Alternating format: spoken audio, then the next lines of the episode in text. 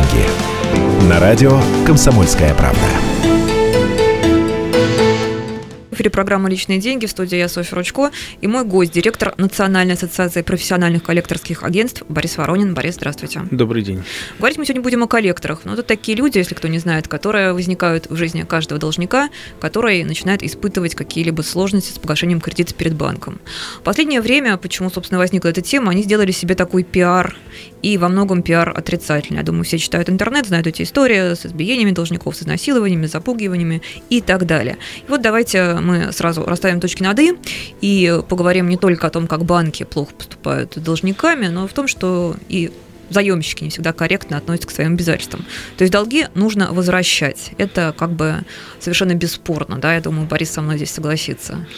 Ну Тем да, более... Софь, я соглашусь, но я не соглашусь во многом с тем пиаром, о котором вы говорите, поскольку, как вы знаете, то же самое изнасилование оказалось фальшивое, также много и другое лжи льется на взыскателей – то есть на банки, которые взыскивают, на коллекторов профессиональных, которые взыскивают. Ну, безусловно, хулиганы здесь присутствуют. Присутствуют. Со стороны коллекторов, я вот, знаете, к счастью, сама я заемщик добропорядочный, да, потому что у меня кредит большой ответственный, а, вот, эта ипотека. Но, насколько я знаю, люди, которые берут мелкие долги, я сейчас буду говорить, наверное, все-таки не о банках, это сфера урегулированная, а в большей степени об МФО, сфера менее урегулирована. И когда там люди берут, вот, например, какая-то бабушка, да, реальная история, не моя бабушка, просто знакомая из интернета история, думаю, что вполне реальная, бабушка взяла в долг на лекарство 5000 рублей, потом процент чудовищная, э, просрочка тоже она допустила, ну, не возвратила пенсионерка деньги, долг 30 тысяч рублей, вот ее начинают запугивать. Софья, вот мне чисто человечески жалко. А вот эта оговорка, просто. история из интернета, это означает, что она надуманная история, вы не знаете, кто это вообще рассказал, и вообще как понимать историю из интернета?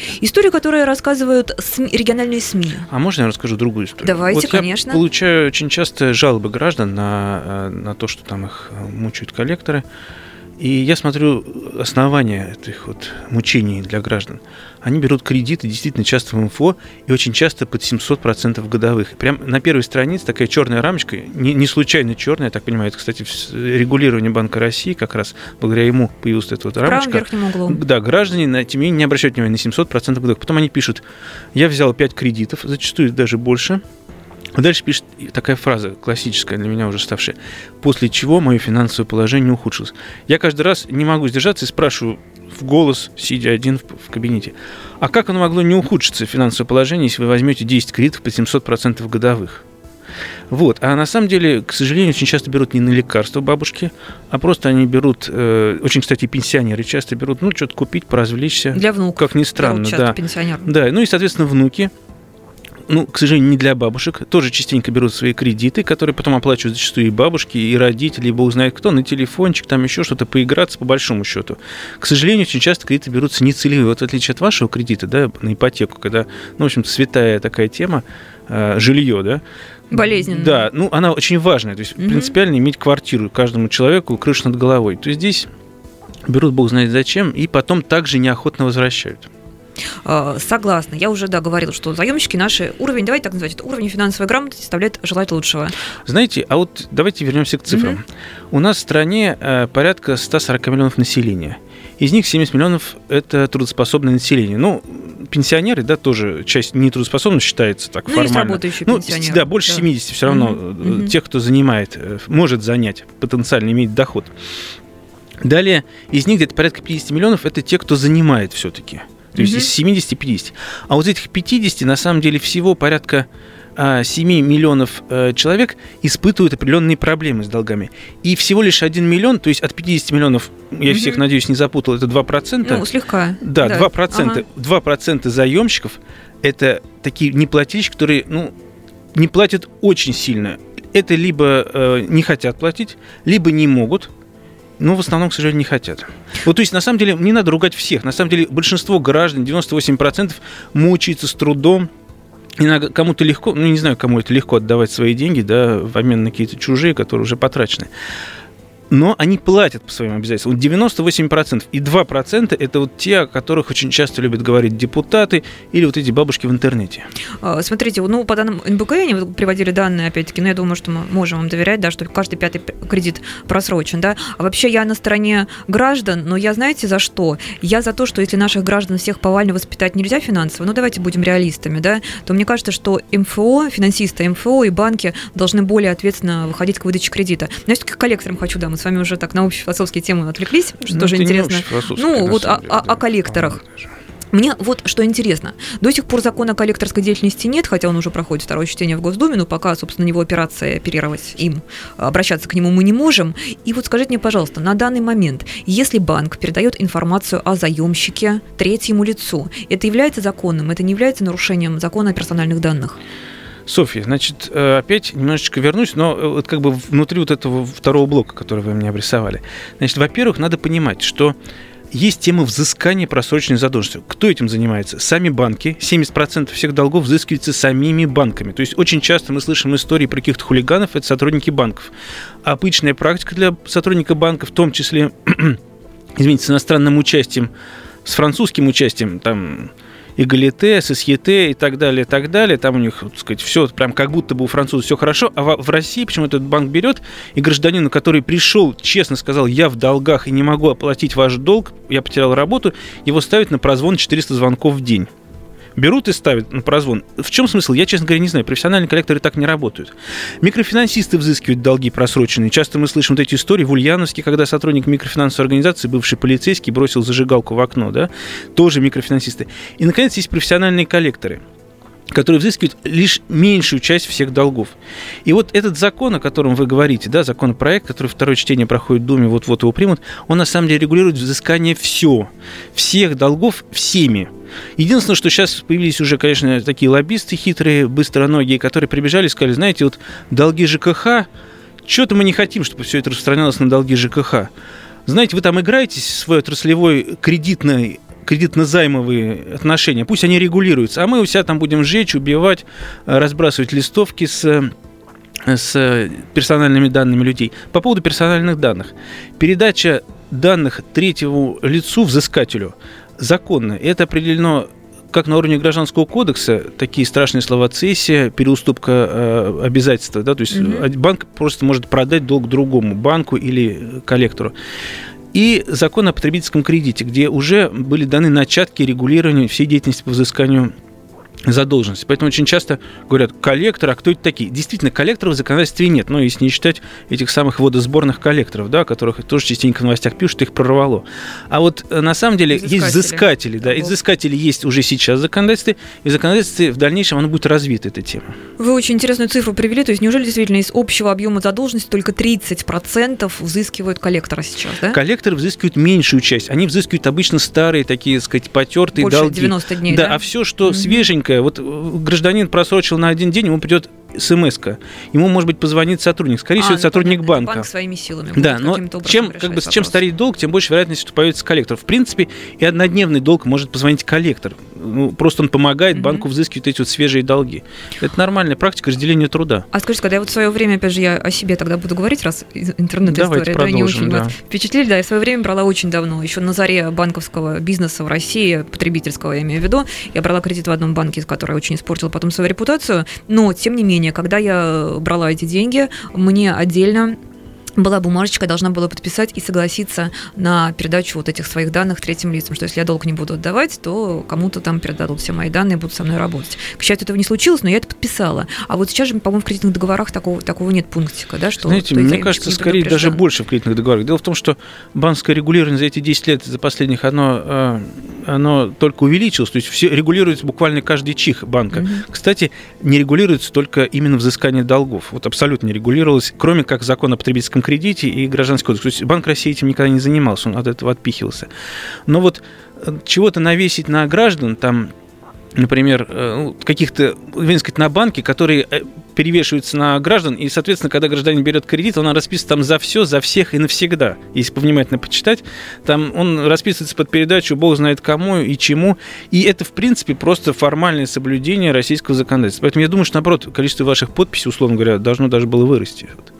Особенно мне жалко, тоже хочу предупредить радиослушателей, особенно мне жалко в этой истории даже не заемщиков, а знаете кого? Поручителей мне очень жалко. Это люди, которые подписываются под, собственно, этим кредитным же договором, да, становятся должны по этим долгам. Хотя они этого могут даже не разуметь, Ну, даже слушайте, этого могут не знать. Ну, зачем они подписываются-то? Ну, финансовая грамотность, такой Слушайте, уровень. у нас Вот есть два варианта. Можно имеем. вернуть Советский Союз, когда за тебя решало все государство, и какой-то вахтер мог тебе запретить. Делай то, не делай это. Страна вахтеров в то время, уж извините меня, конечно, но вахтеры решали, на самом деле, что можно, что нельзя. Не было законов, решалось, как, вот, как ему захотелось левой ноге этого директора или там какому-то еще человека. Или сейчас все-таки человек сам решает. Либо он несет ответственность за свои ошибки, либо не несет ответственность за ошибки. Тут, к сожалению, вариантов мало. Ну, не будем впадать в крайности. Мне нужно, мне кажется, что нужно все-таки повышать хотя бы по чуть-чуть финансовую грамотность населения, может быть, и с помощью этой программы, и с помощью вашей деятельности, деятельности вашей ассоциации, чтобы объяснять людям, что можно, что нужно, что полезно. Кредитов а что, надо а бояться. что Кредитов надо бояться, к ним надо относиться очень осторожно. Согласна. А если уж вы взяли кредиты, то рассчитывайте свои обязательства, потому что помните, что их придется возвращать. Сейчас мы прервемся на короткую рекламу и выпуск новостей, потом заглянем на коллекторскую кухню и узнаем, сколько зарабатывают коллекторы. Оставайтесь с нами. Личные деньги. И сошлись они в чистом поле, и начали они биться. Каждый за свою правду. И не было в той битве ни правых, ни виноватых. Звон стали. Крики поверженных. Самый беспощадный проект радио «Комсомольская правда». Радио «Рубка». Столкновение взглядов, убеждений и принципов. У гостей в студии всегда полярные мнения. Слушатели участвуют и голосуют. Нам есть о чем поспорить. Остро, жестко, жестоко. Программу «Радио Рубка» слушайте на радио «Комсомольская правда». Каждую среду в 18.05 по московскому времени.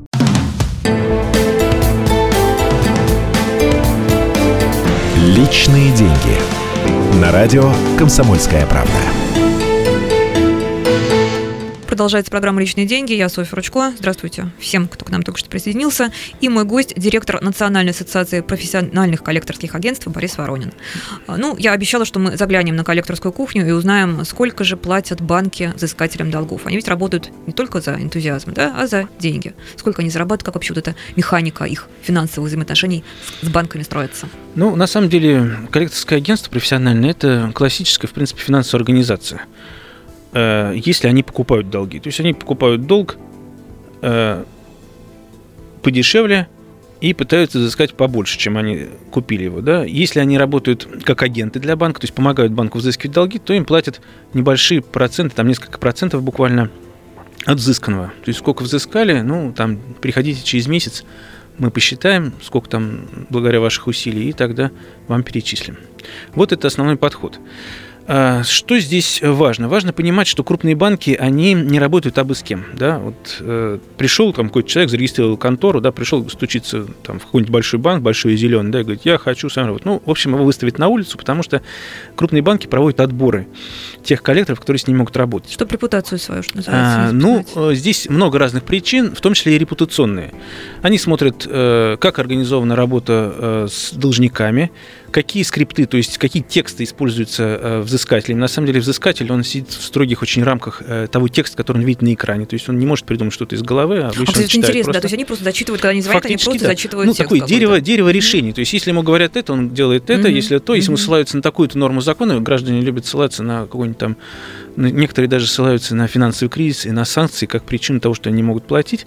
Э, Поэтому есть просто такие подходы, которые достаточно простые, и именно вот этих взыскателей натаскивают буквально на некоторые нормы законодательства, которые позволяют гражданину достаточно быстро и просто, не переходя на какие-то грубости. Мне, кстати, тоже звонили коллекторы, поэтому я могу поделиться этим опытом. А вы не возвращали что-то? Нет, или... гораздо проще. тест? Обычная практика. Очень часто граждане указывают чужие телефоны в своих О, да. анкетах. Да, да, и да, это, это есть. потом они звонят, соответственно, эти банки, взыскатели, звонят совершенно посторонним людям и начинают, соответственно, спрашивать, а вы знаете Ивана Ивановича или не знаете все-таки Ивана Ивановича?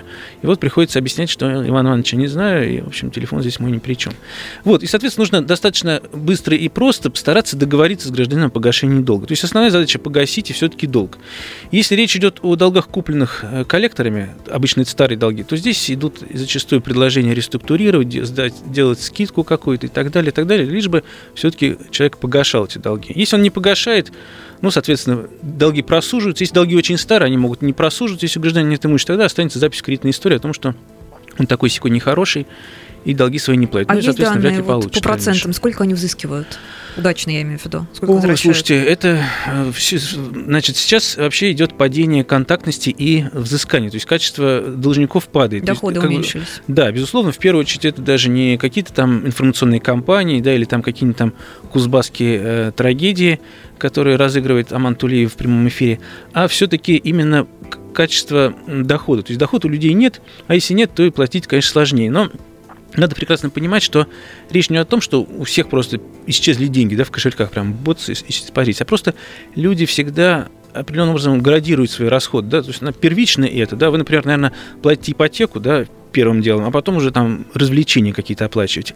Ну и Ну, здесь, соответственно, логично, люди да, отказались от, от- отказались от развлечений, возможно, отказались и от оплаты долгов. Но, возможно, деньги у них есть на что-то. Ну и так далее, так далее. Поэтому важно, чтобы он понял, что это серьезно платить, не платить по долгу. Могут э, отсудить, в том числе имущество описать.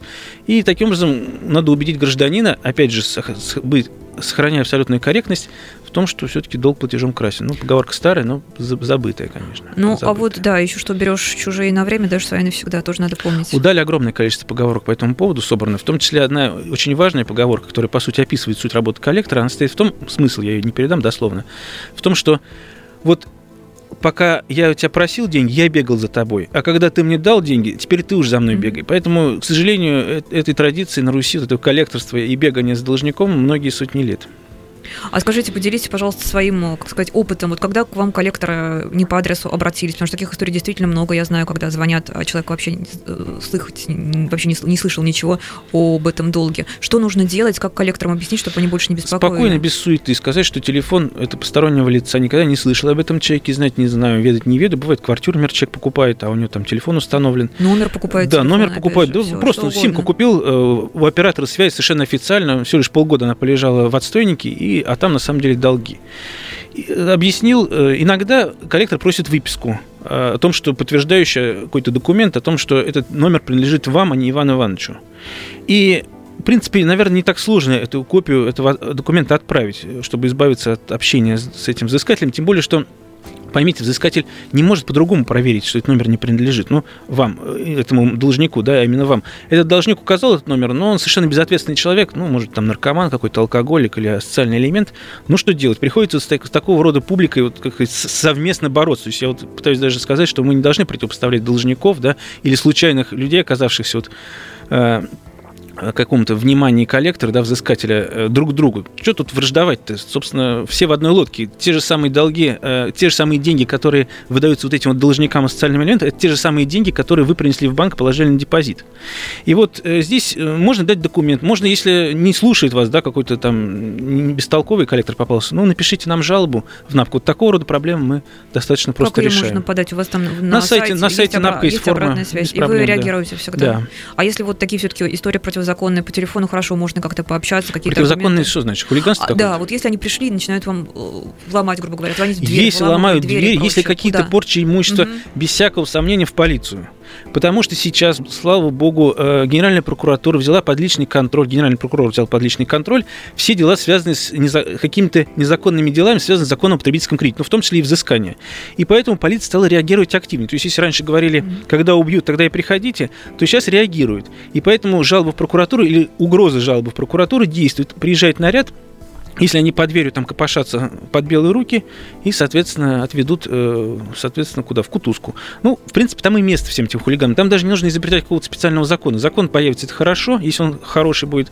Но э, в основном, о чем мы вот говорим, да, каких-то хулиганских действий, это, ну, нарушение уголовного кодекса. Все уже есть, все статьи уже давно написаны. Не нужно ничего придумывать. А вообще в новом, в новом законе, ну, который сейчас пока еще законопроект, там какие инновации предусмотрены для по защите Знаете, прав заемщиков? если говорить о защите прав, то там, наверное, основная это а, все-таки появляется реестр взыскателей, на наш взгляд. То есть появляется список тех, кто может заниматься взысканием, да, профессиональных коллекторских агентств. Mm-hmm. То есть они должны быть зарегистрированы в государственных органах. А контролировать их будет Центробанк, опять же, да? Там Знаете, пока непонятно, кто будет, возможно, даже Минюст или Федеральная служба судебных приставов. Mm-hmm. Здесь, кстати, очень интересная вещь такая наклевывается. Вот у нас все время говорят, что э, тут что-то там коллекторы вот прям вот звонят, прям вот надоедают, да, это такое страшное дело. Некоторые даже вот угрожают, ну, угрожают, это, безусловно, преступление. А смотрите, а пристав что может сейчас сделать? Пристав может описать ваше имущество, он может вас не выпустить за границу, хотя ясно, что вы не собираетесь убежать, а хотели просто отдохнуть там, на берегах теплых морей. Он может у вас отобрать права, хотя вы э, ну, может быть, даже зарабатываете извозом, да, тем не менее он отберет у вас права, чтобы вас, так сказать, прижучить. И, наконец, недавно стала обсуждаться еще тема, она получила одобрение в правительстве, о том, чтобы лишать граждан доступа к госуслугам. Не очень понятно, что такое госуслуги. Возможно, это речь о том, что либо не дадут загранпаспорт, а может даже не дадут пособие какое-нибудь. То есть, вот, сказать, такое Право давление, давление стороны государства, оно растет. Вот взял а, деньги у банка, никогда не женишься. Ну, да, а при этом, да, при этом, вот, сказать, э, все почему-то говорят о коллекторах, когда государство в своих интересах, тут оно немножко по-другому идет, конечно, по-другому. Сейчас о приставах я тоже хотела поговорить, но еще вопрос о законе. А что там еще? Там вот я знаю, что звонки будут э, регламентированы. Количество звонков регламентируется.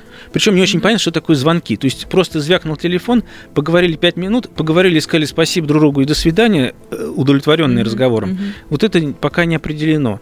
Появляется право гражданина выставить вместо себя представителя, адвокат, это нормальная абсолютно практика международная. То есть не хочу, и я не грамотен, и не понимаю вообще, что вы от меня хотите. Я не буду Все вопросы моему адвокату. адвоката. Да, и наконец появилась еще одна новация, появляется, когда э, гражданину удается право вообще отказаться от общения. То есть вот через какое-то время там обсуждается, сколько-то месяцев после просрочки, он может написать письмо, где пишет, не хочу с вами общаться, кроме как по почте. Ну, это не совсем, э, кому я должен всем прощать. Похоже по форме, да, но немножко другой, потому что долг все равно остается, проценты все равно капают, судить тебя все равно могут просудить. В общем, все проблемы остаются, только я говорю, я в домике спрятался, э, нагло натянул одеяло, подушка придавил, и теперь вы меня не трожьте. Ну, такое право непонятное, дай бог, чтобы граждане понимали, чем они пользуются, когда они будут пользоваться таким правом. А вот теперь в оставшееся время, еще хотела, у нас минута осталась до окончания эфира, хотела еще поговорить о все-таки о приставах. Я так понимаю, что они выходят на арену, когда коллектора уже опускают руки, да? Нет, знаете, какая ситуация? На самом деле гораздо проще. Коллектор, он работает со свежим долгом ну, условно говоря, просрочка один день. Что, сразу в суд подавать и ну, напускать да, пристав? Да, ну, смешно. А где этот один день заканчивается? Один день, 90 дней, может быть, год даже можно поговорить с должником. В конце концов, надо понять даже, для коллектора очень важно понять, а есть имущество у гражданина или нет. Если у него есть имущество, он просуживается в лед. На самом деле, сразу идут в суд, платят все эти пошлины, ждут это чуть ли не 9 месяцев решения судебных решений, и потом все передается приставам, которые взыскивают, к сожалению, 6 копеек с рубля на практике. То есть взыскивают они очень мало, поэтому, извините, с долгами на стране было плохо, а будет, наверное, еще хуже. Ну, то есть выйти сухим из воды, да, так скажем, то есть взять кредит и не вернуть совершенно не, по, не получится. Если сомневаетесь, не берите. Я вот только что это как раз хотела да, сказать. Да, да. Заканчивается программа. Спасибо нашему гостю. Директор НАПКО Борис Воронин был в студии. Возвращайте свои долги, а еще лучше, соглашусь с Борисом, не становитесь должниками. Всем хорошего дня, до встречи. Личные деньги.